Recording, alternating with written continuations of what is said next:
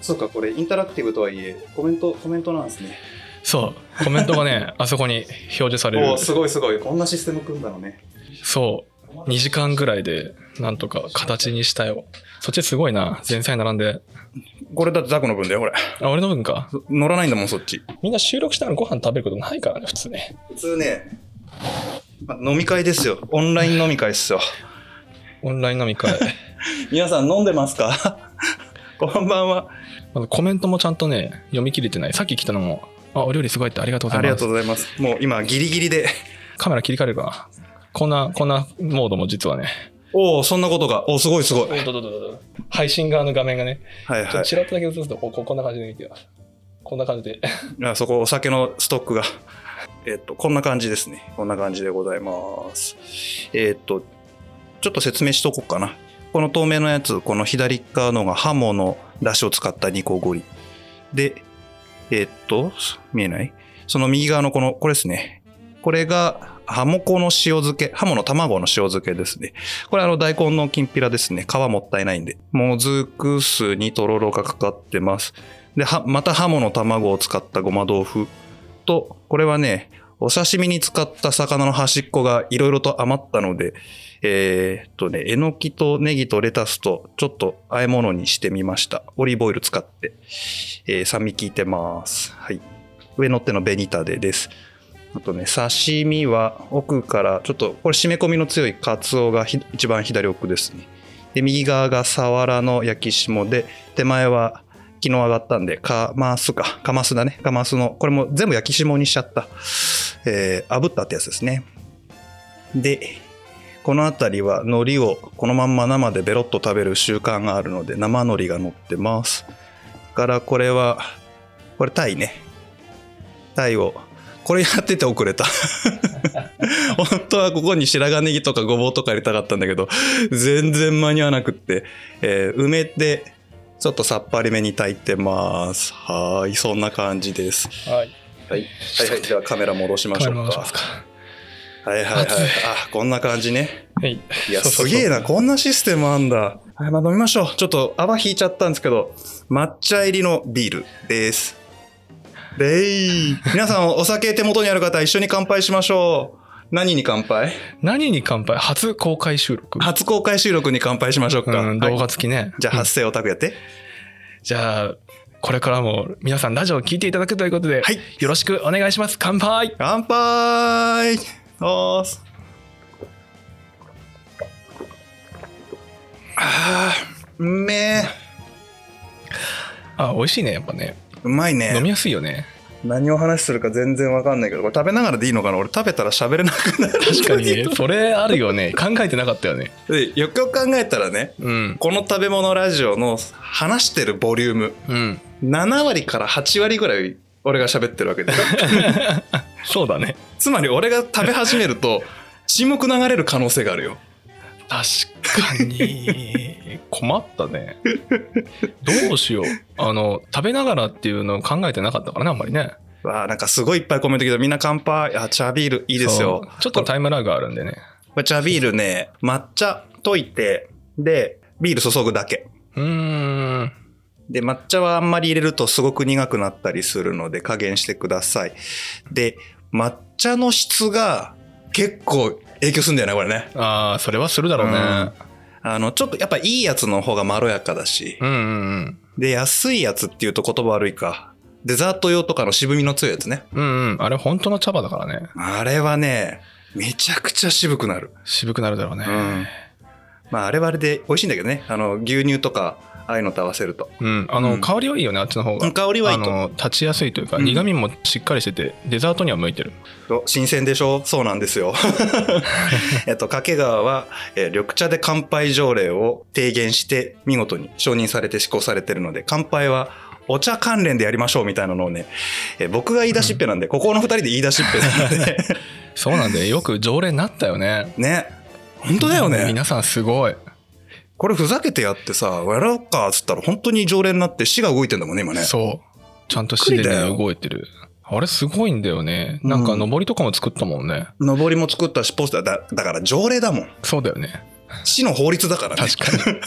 拘束力がない法律。うんうんうんあれはあっという間にできたね。びっくりびそっうだくり。うね。んそんなにお茶好きなのかっていうと、実はもともとそこまででもない。うん。まあでも静岡自体はさ、お茶割りって言ったら緑茶だよね。全部ね。さあね。うん。うん。あの、好きっていう感覚を持ってなかった。あー感覚としてはないけど、もうあるのが当たり前だから、ね。そうそうそう飲むのが当たりうん。う前。ん。で、まずいお茶を飲むとこ寝ろってなるだけで、うん普段からそこそこ普通にいいお茶飲んでたから、うん。全然気づいてないみたいな感じですね。そうだね。あの、お酒飲まない方、えっ、と、高見さんかなあの、ミルクティーとか、あとね、あれいいっすよ。ノンアルコールビール。おうノンアルビーールでうんお茶割りやるとうまい。ル。あ、そまあ、お酒飲まない方はノンアルも苦手かもしれないですけど、う。うんうん。ほら、えっと、日本のノンアルコールビールってうん味が薄いみたいな、なんか、抜けてるみたいな感じするっていう人いるじゃない、うんうんうん、旨味が足りない。ちょっと変な味するよね。そう。あれ、抹茶入れるとね、旨味増すのよ。ああ、まあ、まあ、お茶だからね。そうそう。うん。 まあ、うまい足してんだから、そりゃ美味しくはなる。あの、厨房でお袋と試しにやってみたら、これ何うまいとか言い出 して。たまにノンアルの缶が減ってんだよね。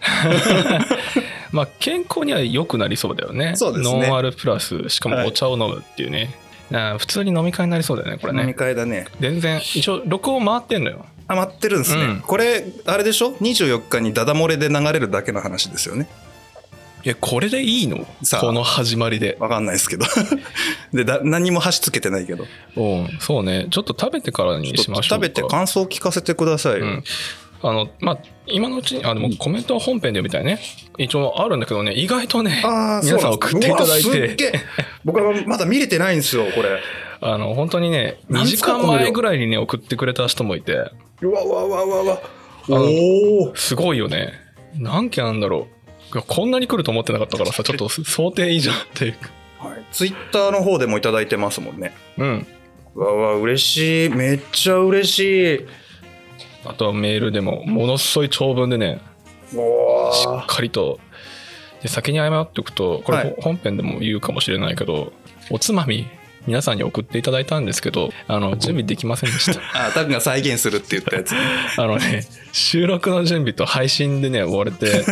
今日なんかもう、あれだよね、一本途中撮ってからだから、ドタバタだったよね。 そうなんですよ。今のこの放送が24日に流れるんですよね。うん。で、ふっと気づいたら、20日金曜日の日の分がない と。えって、やばかったよね。あーってなって、本当はね、あの、1話完結でやるつもりだったのが、うん。ネタ用意したんですよ、僕は。は。それこそ、あの、メイさんのツイッターを見て、梅干しやろうと思って、うん1話完結いけるだろうと思ったら、台本起こしたら4本になっちゃって、本本、本編なんだ よね、普通にね。普通に本編なんだよう。ん。いや、4ページ分はえげいって。そう。4話分あるので、うん。で今日はね、急遽あの、行事食、行事、あの、お盆について、お盆っていうか、初盆か。お盆とか、法事に関する食事ね。うん。はい。まあ、新盆とね、旧盆ありますから、その辺の話を。そうです今ね。日ねちょっと疑問に思って聞いてみたら意外とあったからちょっと収録しようってなって収録をしたっていうそうですね。うんあの、単純にタクからの質問を受けて答え るタイ そうねプしたら思いのほか結構知ってた。結構してたねちょっと食べましょうか僕ら、あの、これ普段僕が作ってるレパートリーっていうか、お客さんに出してるのが多いんですけど、自分のために料理するってあんましないっすよね。しないだろうねああれ、もぐらさん、お疲れ様です。お疲れ様です来た来た。いつもありがとうございます。これマイク食を軸に歴史がそうですね。れ古典ラジオさんには本当お世話になってます。うーん胡椒のシリーズとかね、中世わからなさすぎて、本で読んでもわからなさすぎて、古典ラジオ3回ぐらいリピートして聞くっていうね。でももう3週ぐらいしてんじゃないの全体全体3週くらい知った、あのね、えっと、初めは、1回目は本当趣味で、楽しみで聞いて、うんで、ピンポイントで、えっと、フランス革命とか、宗教改革とか、うん一次大戦前後とかはそのどうしても食べ物ラジオの方で中世の歴史を知らないと解釈できないところがあってうんうんうんで教科書とか歴史の本とか読むんですけどえーって詰まったらそこをこう掘り出して深井さんの声で聞く っていうあーわかりやすいんだよね3週ぐらい聞くとね違 うと気づいたりするんですねあそうそう刺身の醤油がこっちが、あれ、煮切り醤油ですね。みりんと酒を煮切ったところに醤油を足してます。うちはね、みりん1、酒1、醤油、濃い口が3。こんなレシピ大公開、どんどん公開し ます。で、こっちの透明の器の方は、いわゆる入り酒。うーん。梅干しと今回カツオ使わなかったけどねちょっと塩落としてお酢ちょっと足してで昆布でグラグラグラっと簡単に炊いただけですこれこれですね、はい、本当はこれねちゃんとやるんだったらこすんですよさらしで、さらしでこすのこれ。う あの色合い的に赤が残った方がいいなと思ってそのままこさないで持ってきたということにしたーん。いや、思った以上にコメントちゃんと流れてくれてるからちょっとびっくりしてすごいこんなにコメントいただけるんですねもうる。めちゃくちゃですねねえかつてないからね、こんなにコメント流れたこと。これあれですよタクがとっとと試食をしてコメントしてくれないと本編いけないですそうだ ね。ちょっと食べる。これ何きんぴらだと思ったでしょううん。きんぴらにしか思えんかった。けど味はちょっと違う。うん、きんぴらなんですけど、きんぴらじゃないんですよ。うんなんだか大根は大根になるのかな。はい。これね、シナモン入ってます。うんうんうん。あ、ビールいきますせっかくなので、ね、ちゃんと考えて買ってきたんですよ。 さっき慌ててな。やべ、忘れてたってね。全部開けるかどうかは別として、7本あるんです、7本。 あ姉さん気づいたギネス。まあギネスはね、黒なんですぐわかるかわかんないです、ね。そっか。ちょ、じゃあ行きましょうか。これね、復習になると思うんですよ。うーん。これは、えーっと、輸入物ですね。えーっとゆ、販売元が朝日さんにはなってるんですけど、原産国はチェコ。さあ、読めますかはい。ピルスナー・ウルケルです。へえ。タコ覚えてるピルスナーだ。ウルケルついてますよ。ウルケルは聞いたけどどこやっけはい。これが元祖だってやつですね。ああー、はいそういうこと。で、こっちの赤いのは、はい。最近復刻で出たので、うっかり喜んで買ってしまいました。はい。スプリングバレー。スプリングバレはい、覚えてますかー。全然。えーキリンビールの一番最初の会社がスプリングバレーですよ。ああ、キリンビールって書いてあるね。はい、横浜であの工場が初めて誕生した時1870年の一番最初の、えースプリングバレーをに敬意を表してこのスプリングバレーというはあ一番最初の2番目かな、はい、初期の頃のやつですねそれを今復刻で出していますなんかね、えーモルツシリーズだったりとか、えー朝日だったりとかもこういう感じのあの復刻シリーズをやり始めましたねうーん。でその中でも僕はこれが好きです比較的、はい、へえ。であとはねこれ夜な夜なエールさんおうおうおう、うんこ有れ名な予ね。報ブルーウィングってねあのそれこそポッドキャストされてますよねあ、そうなんだ。夜な夜なエールさん、はい、へえ。買ってきちゃいましたこれはねペールエールですあのイギリスのねロロンドンであの流行ったっていうペールエールをベースにしていますでこれも有名ですねはい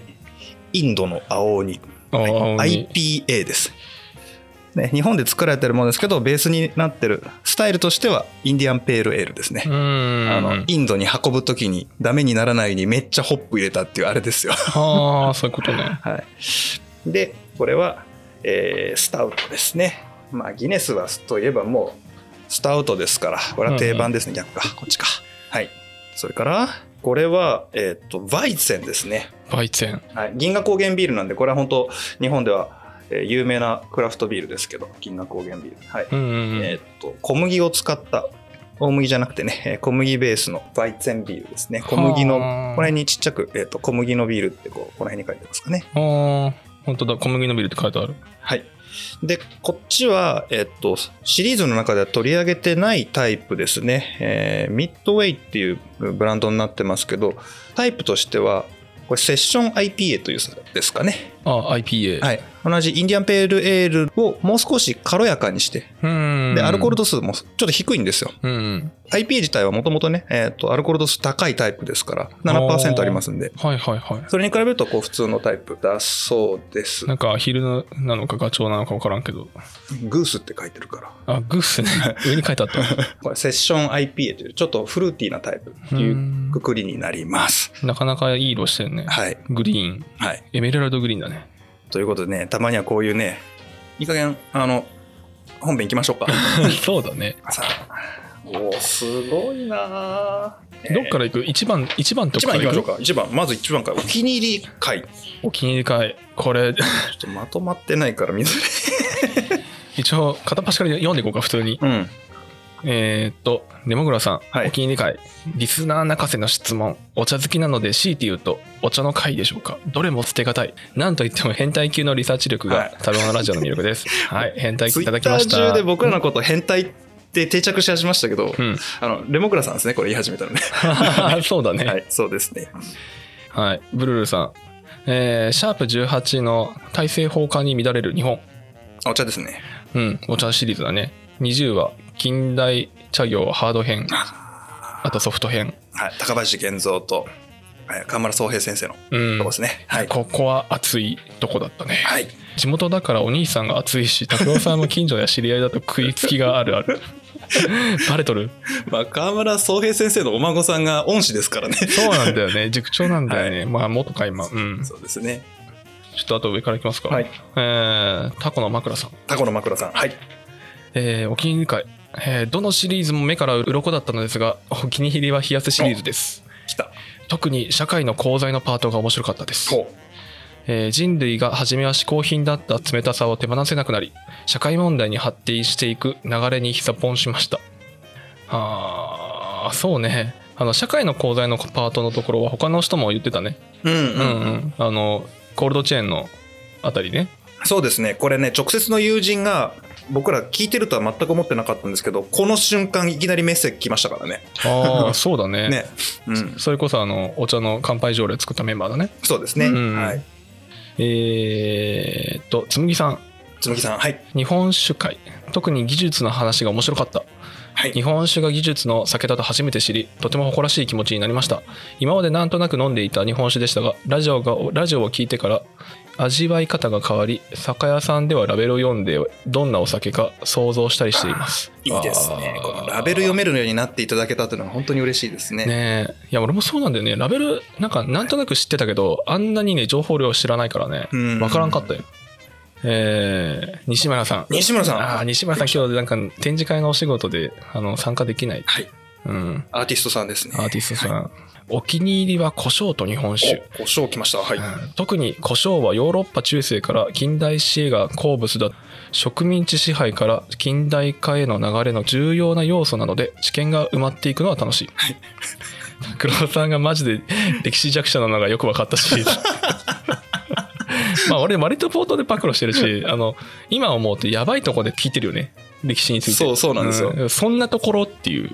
これあのい今だから言いますけどこの収録の後に厨房で、なんかちょもうちょっとこう一般レベルお あの予習しようかって僕が振ったんですよ。うあんの収録外で説明するからって言ったら「いやね兄ちゃんね世の中には歴史わかんない人の方が圧倒的だから俺の基準に合わせておかないとマニアックになっちゃうから」って言ったんだよね。そうねでも歴史弱者の人も集まってきたからあよそかうっですたんじゃね。ないはいはい。同じレベルの人がいたから、そうですね。うん、おかげでな んか歴史分かるようになったっていう人もいたから、そうですね。うよん、かったよかった。間違いで。ではない、そうですね。はい。えーグレさんお茶のシーズンの近代特にシリーズ3の6お茶のシーズンね中条景明中将かけあー間違えちゃった出た。歴史弱者いきなり来たよ。中条景明さっき言ってたのに、ねはい。の潔さには痺れました余談ですがお茶のお茶シーズンの後意識して掛川茶を買うようになりましたありがとうございます。あはーいごい掛川を代表して、勝手に代表して、ありがとうござい ます。掛川茶ねなかなか売れ売れるはずなんだけど売れ残ってるっていう不思議な状況なんだよね今ね売れ残ったことはないみたいよ。あ売れ残ったことはないんだ、だって安く買われすぎてるの、あのね、生産量がギリギリで、うんもっと作ってくれれば、売るよ、買うよっていう茶商さんが全国たくさんいらっしゃる。あそうなんだなんだけど、なぜか、荒茶のうん買い入れ価格が上がっていかない。へお市場原理どうしたえねうん神の見えざるって働いてないのみたいな感じですよね。需要と供給のバランスのね取れてないってことでしそうょですそうですわあそれ問題だなそうなんですよ。えー、とこれは高野河野高野高野さんじゃないですかね。高野さん、はい高野七尾さんはい。お気に入り会3つ、え三つもシリーズ9の1おお寿司とは、えーお寿司は日本発祥の食べ物と思っていたので中国由来かつデフォルトが漬けだったことに衝撃を受けました、はい歴史を知ることで多くの日本人が持っている先入観や思い込みが払拭されるので新たな視点で食べ物と向き合うことができとても面白く参考になりました、はいえーとああと番外編ですね2つともねあ、残り番外編だ。はいはいはい。うん番外編シャープ10北川さんへのインタビュー料理人でいらっしゃりながら活躍の場が非常に多方面にわたることが刺激になりました私も競技のデザインではなく講義のデザインに関心がありますあらゆることがデザインの視点から考察することができるので料理以外の分野においても今後どのような活躍をされるのかが気になりました、えー次シャープ12食事ってなんだもう最近だねえー仕事柄毎日の献立作りに疲弊するワーママへの負担を和らげたいと日々考えています単に栄養を摂取する目的の食卓から何か別の意味を持った食卓の在り方を提案したいと思っているので今後もお二人の議論から思考を深めていけたらと思っております、はいこれもう直近のですね。本当に直近だねほんとついこの間のですようんうね。んうん、はいはいはい。このね、えっ、と、食とはとかね、家庭料理とは何ぞやみたいなのは、それこそ本編の中でもお話がをしましたけど、土井善晴さんとかね、うんうんうんあと、石毛直道さんとか、うんああいう方々がね、結構こういう風に見えるとか、こういう考察ができるみたいなことを書いたり、えー喋ってたりするので、うんすごく参考にしながら僕らも、石毛先生はね、本当に人文学の先生なんですけど、うんえー土井先生は料理研究家で僕ら本当に現場の調理人なのでうんうんなんかその目線でこうクロスするところでなんかポイントがあるのかなっていうふうには感じてますね、 まあはいめっちゃ真面目なコメントしちゃったちょっと待ってコメント意外と読んでると結構あんなこれまだだって1だよまだお信長の麻婆麻婆豆腐の麻婆だ麻婆だってんだよねかな 朝バーかな麻婆 かなサーバーの、はい麻婆かな、はいえーどの回も楽しく聞いていますが一つ選ぶとすればするならば近代茶業の回が良かったです、はいあ人気ですねいやーお茶人気だね矢吹田茶の発見で生産量が増加して製茶機械で加工がオートメーション化されて商法会所で資金が提供され、製茶監督員で品質保証が改善され、東海道線による茶の静岡への集中清水港茶の品目に含めた特別輸出港への申請日本郵船との契約による貿易航路の整備で流通が促進してこれらの要素要素が互いに支え合って近代の茶産業が発展したということが明快に理解できて面白かったですといただきました、これね僕の好きな回なんですよ僕自分で勉強しててうわってなった回なんですねああそうなんだ、はい。しかも、これ文献ないんですよ。うーんあないのこの回の文献ゼロなんですよ、僕。調調べた中ではうんまちょろちょろっとはあるんですけど、ほぼなくてですね、えーっと、当時を知る人から直接お話を聞いたりとか、うんあと、静岡県内なんで、めちゃくちゃマニアックなあホームページだったりとか、資料とかがたまにポロッとこう、チラシとかね、おみんなでお茶飲みましょうみたいなチラシ来るじゃないですか。あれ全部取ってあるので、うん、おおそうなんだそれを読み漁って、もうパズルのようにずーっとこうね、繋ぐんですよ。好きだよねそれもうそればっかりやってます。ね、はい本でも一緒のことやってるもんね、うん、もうなんか、あな、でもこういうストーリー3パターンぐらい考えられるけど、どうにかして繋がらんのかな、あ、繋がらんのかいとかね。うん、うんうんうん仮説間違っとった、じゃあどうなんねんっつってこうずっと繋ぐことばっかりやってあまあ、はいそういうことねす。そ好うです、そうです。はい。きだね次ですかはい。えー、次で最後かなお名前チャーハン最高ってこれもう名前なのか あれチャーハン最高さん。えチャーハンだータっけクと一緒、着替えそうですね。おー俺チャーハン大好物なあなんた大好きですよ、よねお米大好きなのよはい。とお気に入り会は特にあ味噌汁か味噌汁ら会ずでっすとかね。聞いてくれてはいもうる味と、噌汁の会からうんうんえーっと、チャーハン最高さんは YouTube の登録5人の数字も見てたってことで、かなり初期 ですね。だいぶ早いところから、本当ありがとうございます。あそうそう、あの、たまにね、どうやって勉強してるんですかとか、どういうふうにつないでるんですかって、僕あんまり意識をしてなくてですね、もうね、えー途中からはがっつり本読むようにしてるんですけど、本が見当たらない、フグとかね、もありましたし、味噌汁特集してる書籍なんかないんですよ。あそうなんだ、ないんですよ。まあ、あ味噌そうだよね汁でけ、あの、アマゾンでね、検索して本を探すと、うんうんえ味噌汁の作り方が出てくるんですよ。 それこそ、土井善原先生のね、あのえ一汁一菜でいいという、うん、ああいうのが出てきて、歴史出てこないんですよ。ああそうなんだないんです。おーまあ歴史はなかなか出てこない、はい。なんで、味噌とか、えー食文化とか、食文明論、人文学とかの本を、ざーっと浅 く読んで、あとパズル。ひたすらパズル。パズルか。はい。もうね、味噌汁は結構大変でしたね。うんうんあの、癖なんでしょうね。点 A と点 B を見つけたら、うんうんなんかあんまり解いてわかんないですけど、なんか繋がりそうだな。おーおーもしかしたらこんなストーリーが考えられるかもしれないなとか、おーうんそんなことを妄想して、そうであったらいいな、こうだったらエモいのになと思いながらその証拠を探していくみたいな。うんうんそんな感じでやってますかね。まあ夜中までやってるよね本当 にね昨日も三2時ぐらいまでやってた よ2時過ぎでもう頭バグって、うん、で、寝れなくなっちゃったんで。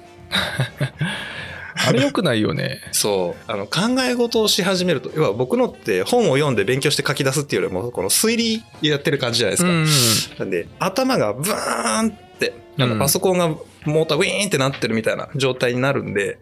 そっからね、寝れなくなっちゃうんですよ。ああちょうどつむぎさんからそういう質問来てたな最後の、お兄さんの勉勉強論に毎回驚い驚いていますっていう、はいはい。まあ醤油や味噌などについて独自に調べたりしていますがとどうも苦手ですとうんうん。まとめてまとめるのね、うんえー多分アウトプットしてないからだと思います思いますが、えーいつもどのようにまとまれまとめられているのか知りたいですとおーっとね、もう一つはストーリーを勝手に物語を作って、例えば、え桃太郎だったら、えうどんぶらこっこと桃が流れてきましたっていうところと、宝物を持って帰りましたっていうところと、犬に出会いましたって、この三つだけを見つけて、この間のストーリーどうなってんのかなっていうのをひたすら妄想する。ああ妄想妄想するというかね、ある程度妄想をして、固く言うと仮説ね、うんをしないと、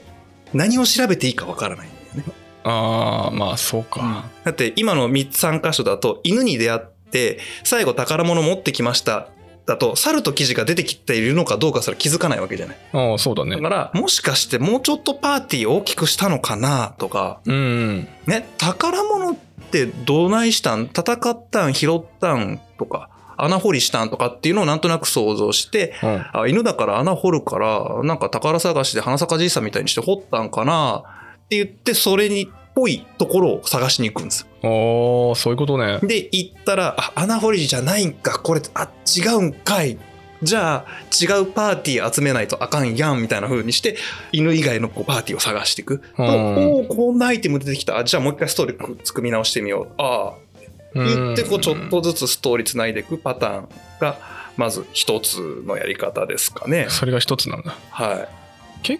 こういろんな方法だもんい、ね。うんななんでそんなになったんだろうね。なんででしょうね。ストーリーのパターンを、これ僕はあの、昔の会社の時にもよく言ってたんですけど、そのね、知識は知恵の源泉だっていう風な考え方をしていて、ちょっと真面目な話なんですけど、うん。例えば、えっと、色鉛筆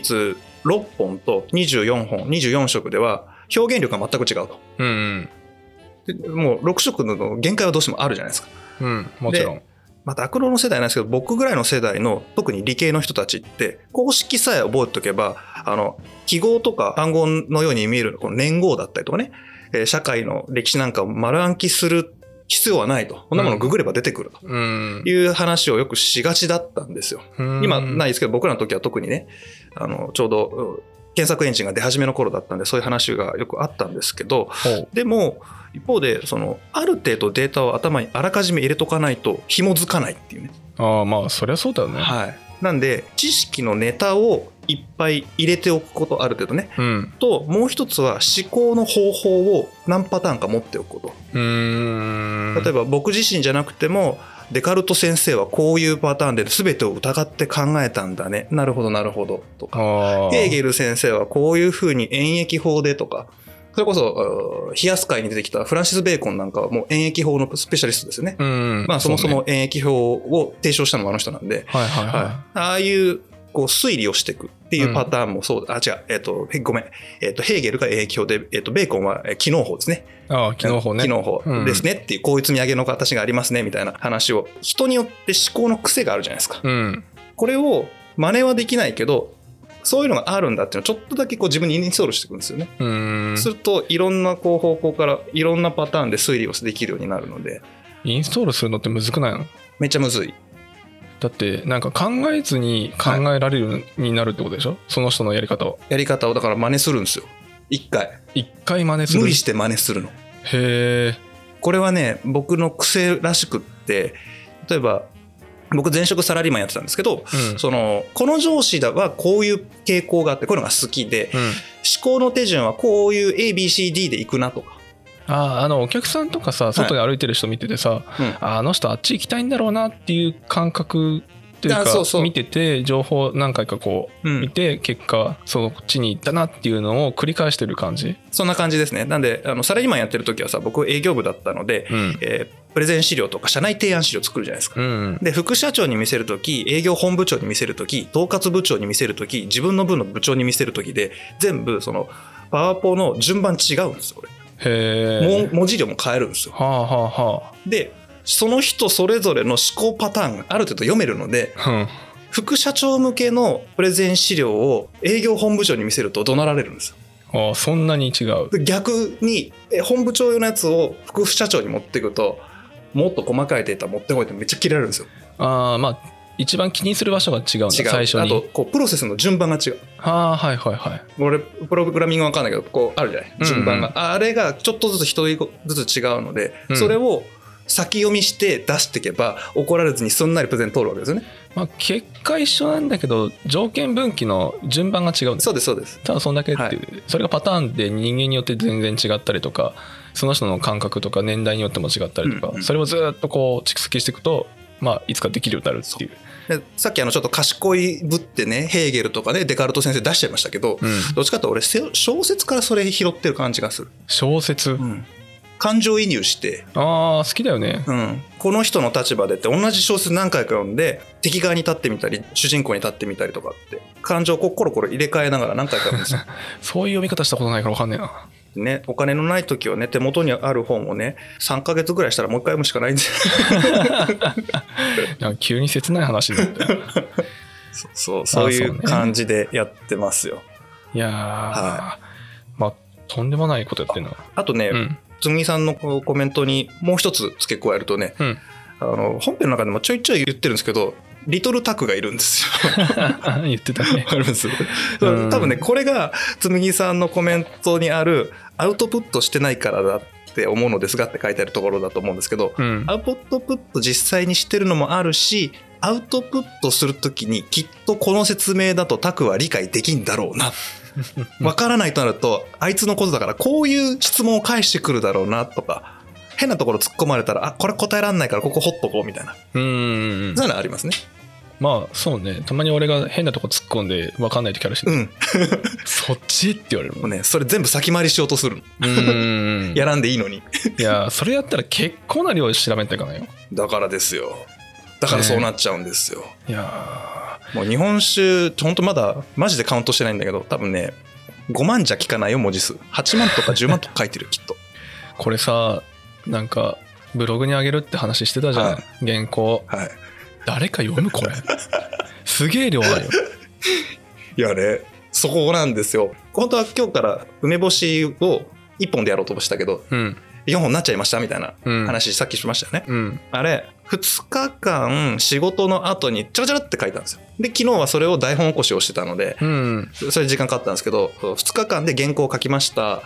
もうさらさらっと書いたけど何文字ぐらいいったんだろう1万900文字ありましたもう単行本が2万文字ぐらいだっけちっこいあ、えっと、10万文字ぐらいですね単あ語10万文字ぐらい、なんであの僕の感覚あの日本酒でバグってるんで1回ふんふんふん日本酒の後の1万文字がめっちゃ少なく見えるんですけどおう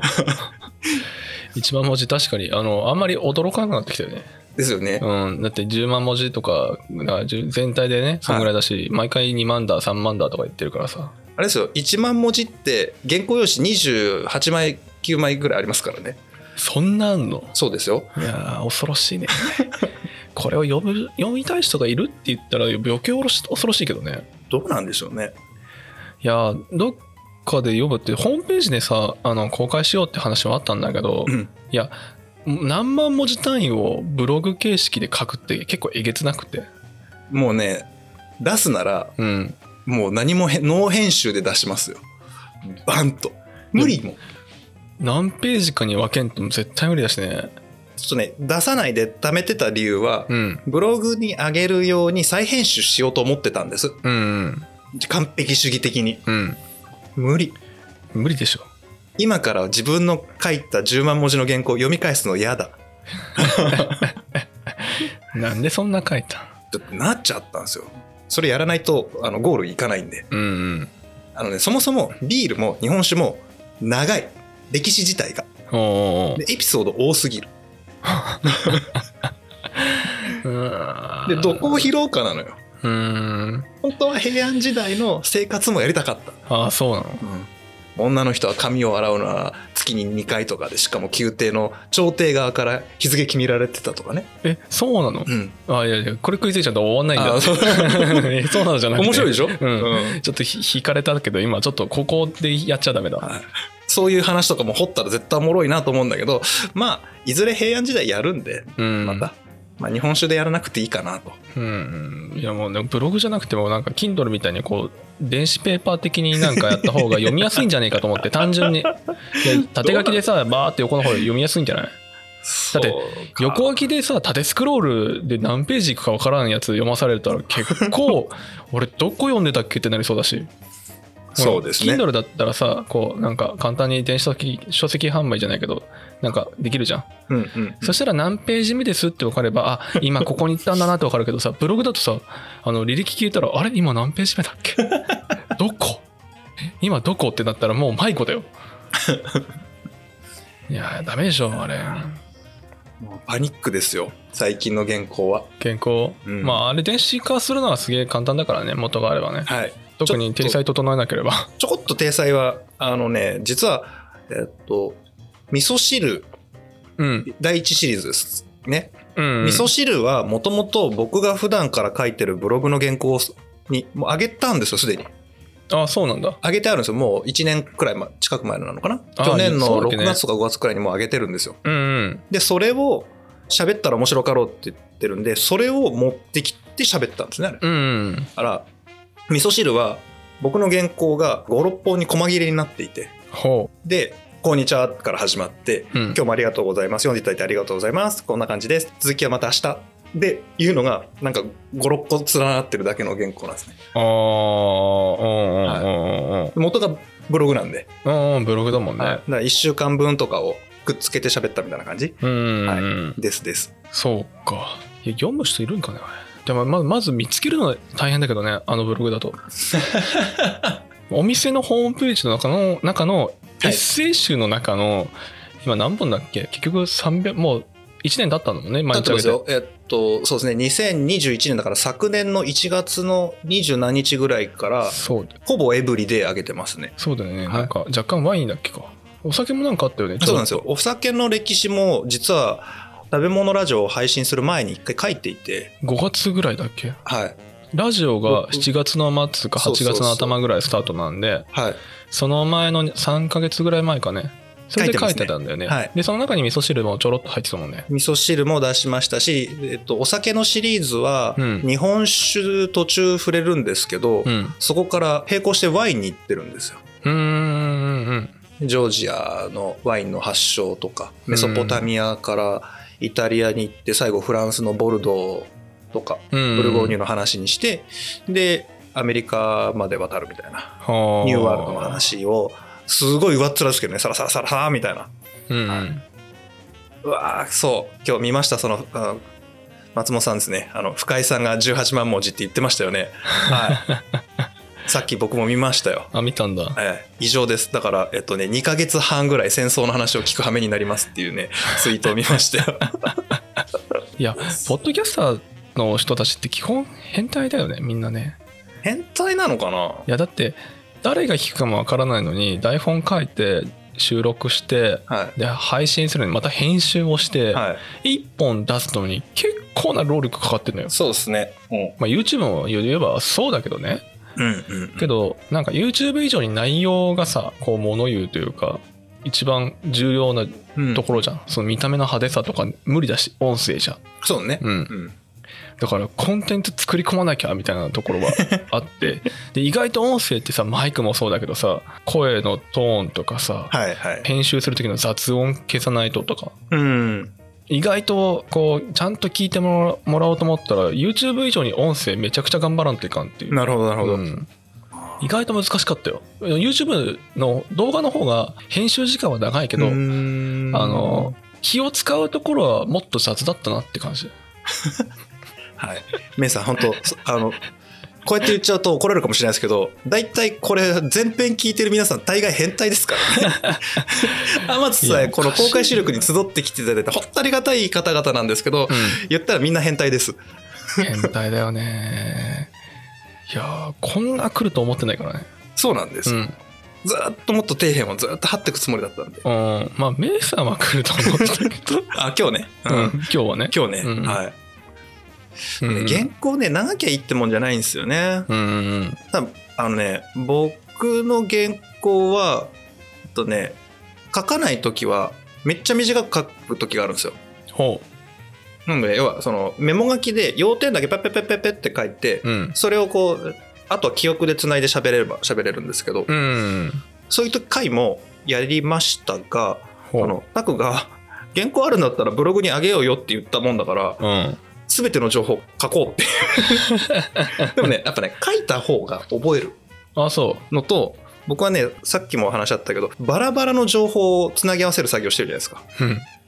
違う本から、うんってことは俺が台本書くための俺用の教科書が欲しいのああ言ってたね誰か俺のために本まとめてよっていないじゃんじゃあ俺自分で本まとめようって一回何万文字か書いて、うんそれ見ながら台本を起こすのああはだからなんちゃんと書いてるって感じあはあはあはあいやこれコメント読み終わんないよ多分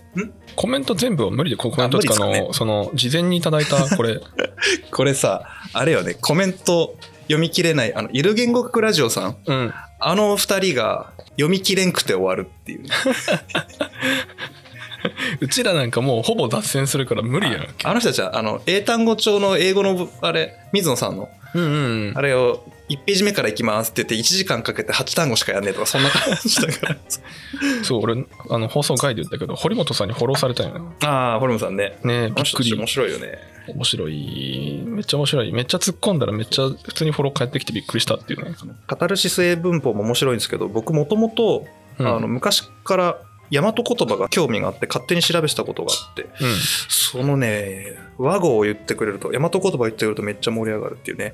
うんその番組の話してるんですけど、はい、えーっと、これ切り替えて、これは地元掛川の海運さんですね、こっちか。海運さんというブランドですけど、土井酒造というね、えーブランドが作ってる花の花というやつですね。さあ、皆さんわかりますかはい。純米吟醸、原酒ですので、えー度数高いです。はい。原酒はいいや原酒今1本近く入れなかったあーえっとね、半分ぐらいもう半分くらいしか残ってなかったので、あーでも2人でチロリって結構な量あるよ、 17度あります。で、い生成部合が、えー精米部合が55%。米、米麹が原材料です。まあ、あと水ですね。はい。で、この、花の花というブランドなんですけど、明治にボコボコボコっていろんな、えー酒蔵が登場したという話をしましたよね。うん、うんで実はこの土井酒造さんから2キロくらいのところに、この花の花を作ってる酒蔵さんがあったんですよ。うんうんなんですけど、またあの明治期にボコボコボコって片っ端から潰れて統廃合がありましたよね。うんあの時になくなったブランドなんです。ああそうはい。ただ、まだその電車が通ってない時代に、この花の花がうまいって言って、天竜川の向こう浜松市から第八車を引いてわざわざ買いに来る人がいたっていうぐらい、当時幻の酒だったらしいんですね。あそんなすごい酒なのだったんですって。へえで知らなかったそれを復刻させるんですけど、蔵はあるけど、蔵人もいないし、もうボロボロだしっていうことで、近所の土井酒造さんにお願いをして、どうですか復刻してもらえませんかっていうことで、これが復刻になりまして、で、その潰れた酒蔵のお子孫にあたる方、と閉じた時の当主からすると、孫かひ孫さんにあたるのかなもう今80代くらいですけど、えーうんそれが東京学芸大だったかなうんうんの学長されて、今、えー大日本報徳社の社長をされてる方のご実家だったので、鷲山先生、ねはい、鷲山先生。で、この文字は、その、鷲山先生の文字と。ああそうなんだそうそうそうなんですよ。だから達筆なんですね。へえ、ドイツ文学を専攻してる教授ですよ。い、や鷲山先生マジで頭いいもんはい、ね、もう学長までされてるクラスなんでね。うーん、はいはいはいあそうなんだそうなんです、そうなんです。はい。という日本酒を開けてまいりまして、他に売ってるとこあんのえーっとね、市内くらいしかないんじゃないかな。そうだよねほとんどしかもなんかうちめっちゃ入れてたよねうん。だって、樽の数2樽とかしか作ってないんじゃないあそう二樽ぐらいかいやなんだかんだ俺多分鼻中飲んでないよちゃんとあ、そうんう。原酒なんで強いっすよ。いやー原酒ねあすっげえフルーティーな香りね。そうなんですよ。菊酔い系とかなんかすげえフルーツだねあ日本酒で一番のお気に入り。そうですね。こう、あとね、僕が好きなのは、吟醸純米で言ったらね、純米系が好きなんですよ、僕。あそうちょっとね、米臭いやつ好きなんですよ。あでもわかる純米うん。で、だから、えっと、フルーティーなのを飲みたいなって言ったら、まあ、吟醸とか純米吟醸行きますし、普段飲みでね、じっくり飲みたい時は、やっぱ純米酒とか特別純米。特純じゃない時も多いかな。普通に。あー純米。そうか俺も純米うん。純米か純米吟醸ぐらいだね大吟醸俺苦手なのよ甘すぎちゃってそこ。大吟醸は、本当まあ、例えば食前酒とかでちょっとあればいいですね。あ、この入れてるやつですかこれはね、まあ、チロリって呼ぶこともありますけど、チロリじゃないですね、正確には。これ、お調子です。あそうなのガラスのお調子ですね。あーガラスのねお調子、はいはいはいあの、あれこれ本編で言ったうん言ってない言ってない。え言っってとなね、とっくりとお調子がごっちゃになってるみたいなんですけど、ほうよくほら、お調子つけてとかって言って、ドラマとかであるじゃないですか。ああ言ってるね、うんあれそおうとっくりなんですあれおとっくりあれはとっくりですとっくりでお調子っていうのは本当はこういう形の口がこういう形のというかあの来週わかんねえな、えっと、口がビョーンって出ていてこれは上につるがついてる形ですけど本来は横に取ってついてますあああるね、なので、えっと、日本式の結婚式や結納の時に三三九度であの巫女さん持ってるのありますよね赤いの、ああ赤いやつね、うんああれれお調子ですがお調子なんだあれが調子ですねええあのガラスじゃなくてあのし朱塗りのと朱か、塗ねりの、うんはい朱のやつでこういう特殊な形してるなんはか急須ではないし、でっかい柄の長い木の急須みたいな感じのやつですね、うんうんそうそうそうそう、はいはいあれがお調子ですねあそうなんだはい。もともとはね、あの、漆塗りじゃないバージョンももちろんありましたし、うんうん、えー瀬戸物というかね、焼き物のものものもあって。あとっくりはね、江戸の中期くらいだったかな、確か。あうんそのぐらいから登場していたような気がしますね。うんはい。いや花の花さ、うん甘いけどさそう飲みやすいねあとのキレがいいそこ、びっくりそこ。あのフルーティーですごい香りがバーってくるし、甘みもバーってくるんだけどスッて消えるただね、これ、あの飲みすぎるな17度あるんで、飲みやすくて、これやばいね飲みすぎぎるやつだねあのね、小言と冷やは後で聞くってやつだよ、本当はそんな言葉あるのえ知らない知らない親父の小言とね、冷や酒っていうのはその時には気づかないけど、後になってじわっと効いてくるよっていう。へえ知らないえそうなんだ知ってる人いますよね。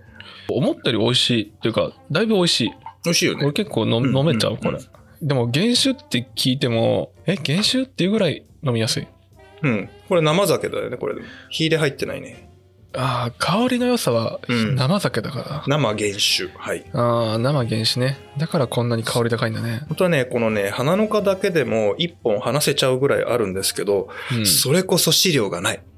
あないんだない。だって本当わずか数十年でしかなかった蔵だし、あそんな短いんだ鷲山家が残っていて、あの、子孫がいるんで、その人にインタビューする以外に手がない。じゃあ鷲山先生呼ぶそう文献ないんだもんああ鷲山先生なんて兄ちゃんよりさらに上行くぐらいおしゃべり好き の博学の80ぐらいのおじいちゃんだから、ね学校、の先生だからねうんめちゃくちゃしゃべるよね、はい10分お願いしますって言ったら40分かかるか ら止めない限りずっと喋ってるね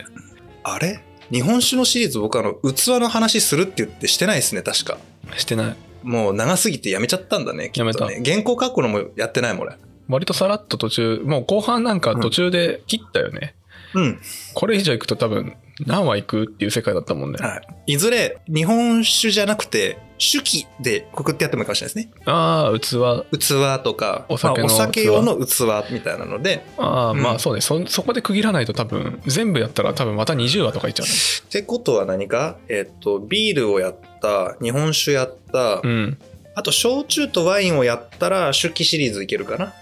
あビールジョッキとさあそうかおちょことぐいのみとワイングラスとうん焼酎グラスとみたいなああなんかビールジョッキって謎だよね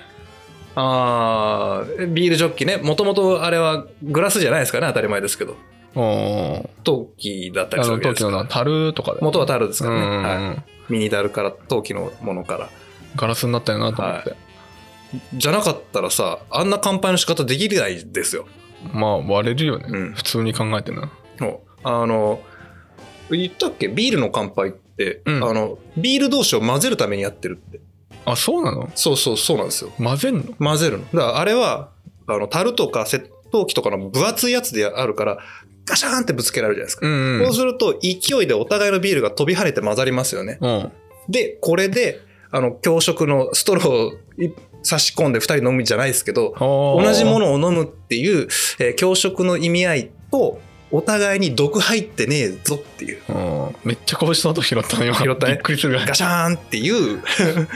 のなん鈍でいす音聞こえたよびっくりした、うんそれがあのビール文化圏の乾杯の仕方あそうなんだ、はいああのヨーロッパでも北側がその文化圏なんであはいはいはいゲルマン人って豪快でさ、えっと、海賊がいたりとかしてガッシャーンのイメージありますうよねんあるあるあれビールなんですよ要はあそういうことね、で、えー南地中海近辺ってワイン文化じゃないですかうんビール文化の勢いで、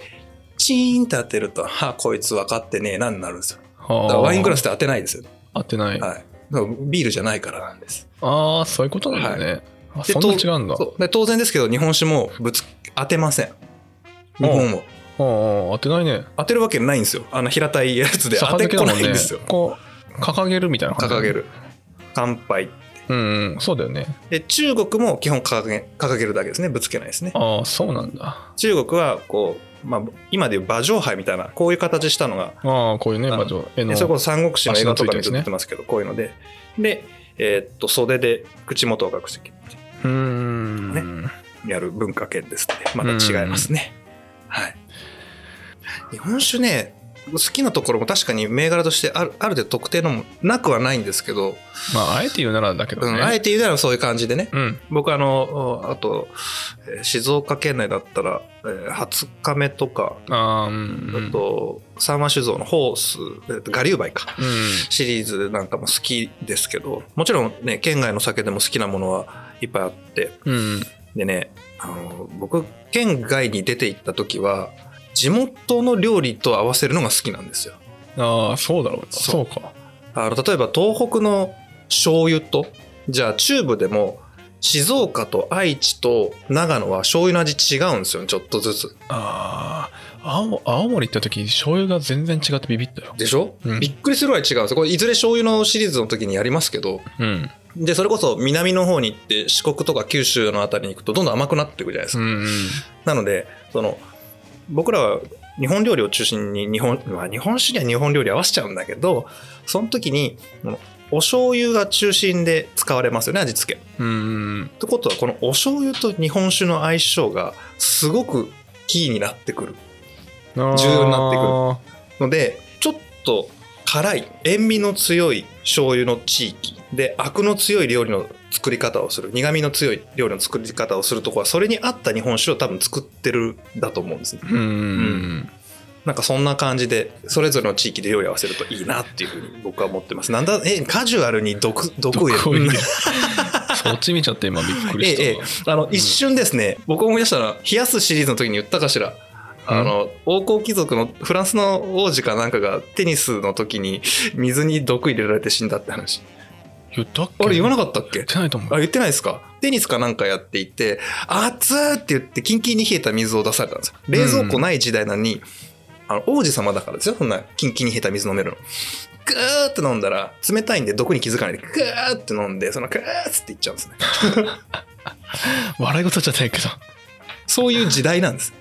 だからあそ中う世以前とかって、もう毒舌ザラなんで。あそうなんだあれ、知らない、あの、手記じゃないけどさ、食器で、えー例えば朝鮮半島行くとみんな銀食器使ってるじゃない。あーうん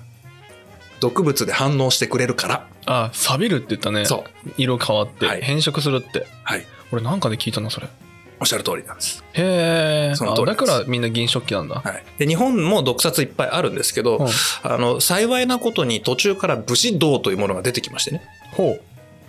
みっともないっていう話にだんだんなっていくんですよ。毒殺がねうん、あの正々堂々していないとでも一応話はあったっぽいんですよ。だから吹き矢で毒入れたとか、やるとかあね、ー毒殺したとかってもちろんたくさんあるんですけど、それは暗殺メインの人って感じねなんかね、有名部署もやってるんじゃないかって説たくさんあるんですけど、あの尻尾つかめないみたいな、うーん、まあ、そんな感じなんだそうらしいんですよね。 まあね、はいまあでもフグ食ってるから一緒じゃないかフグね、フグ、うん うん、何に死んだよあれ違う違う、あれはね、毒殺なんじゃないの。うん望んでフグ食べてるから。死にたいの望んではないと思うけどそれでも食べたかったってのはすごいなあれねうんだいぶ死んでるからね人 ねそれためびっくりだよそうか、沖縄の醤油ってどうなってんだろうね。確かに沖縄の情報僕ないっすね。沖縄かなんかもう九州の醤油はマジ甘々なんですよね。だから僕らのもう内地の人間、本州の人間が行くとびっくりするんですよ。砂糖入ってるよちゃんと裏に砂糖って書いてあるそうそうそう。だから、あの、僕ら慣れてないので、刺身食べた時に食べなかったりするんです無理だったね。ね、慣れないとダメなんですよね。ただ、あれね、一説でしかないと思うんですけど、焼酎だからって話はちょっと聞いたことあります。うんうんうんうん焼酎って糖質ゼロじゃないですか。辛いねめちゃくちゃ、だからだっていう話は聞いたことありますね。あてか焼酎って糖質ゼロなのだか